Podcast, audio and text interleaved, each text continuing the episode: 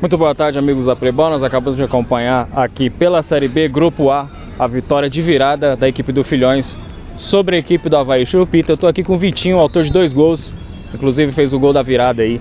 Vitinho, jogo complicado. No primeiro tempo vocês saíram atrás do placar, mas manteram o tempo todo a posse de bola e no segundo tempo vocês voltaram muito mais fortes, né? Tocando a bola. Eu queria que você falasse pra gente sobre essa vitória importante da equipe do Filhões hoje. Ah, uma vitória muito importante. A gente todo desligado no meio do jogo. E, mas a gente sabia que ia sair vitorioso porque a gente tem um elenco bem forte.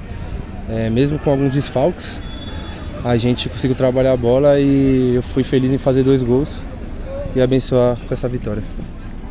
Com essa vitória, a equipe do Filhões chega a 9 pontos, são 100% de aproveitamento.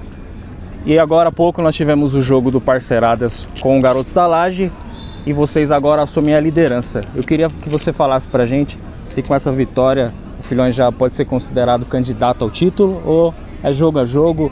Qual é o, o, o, pensamento de vocês aí Não, diante de uma jogo. Copa? A gente acabou de subir da, da Série C, é jogar o jogo, vamos jogar o jogo.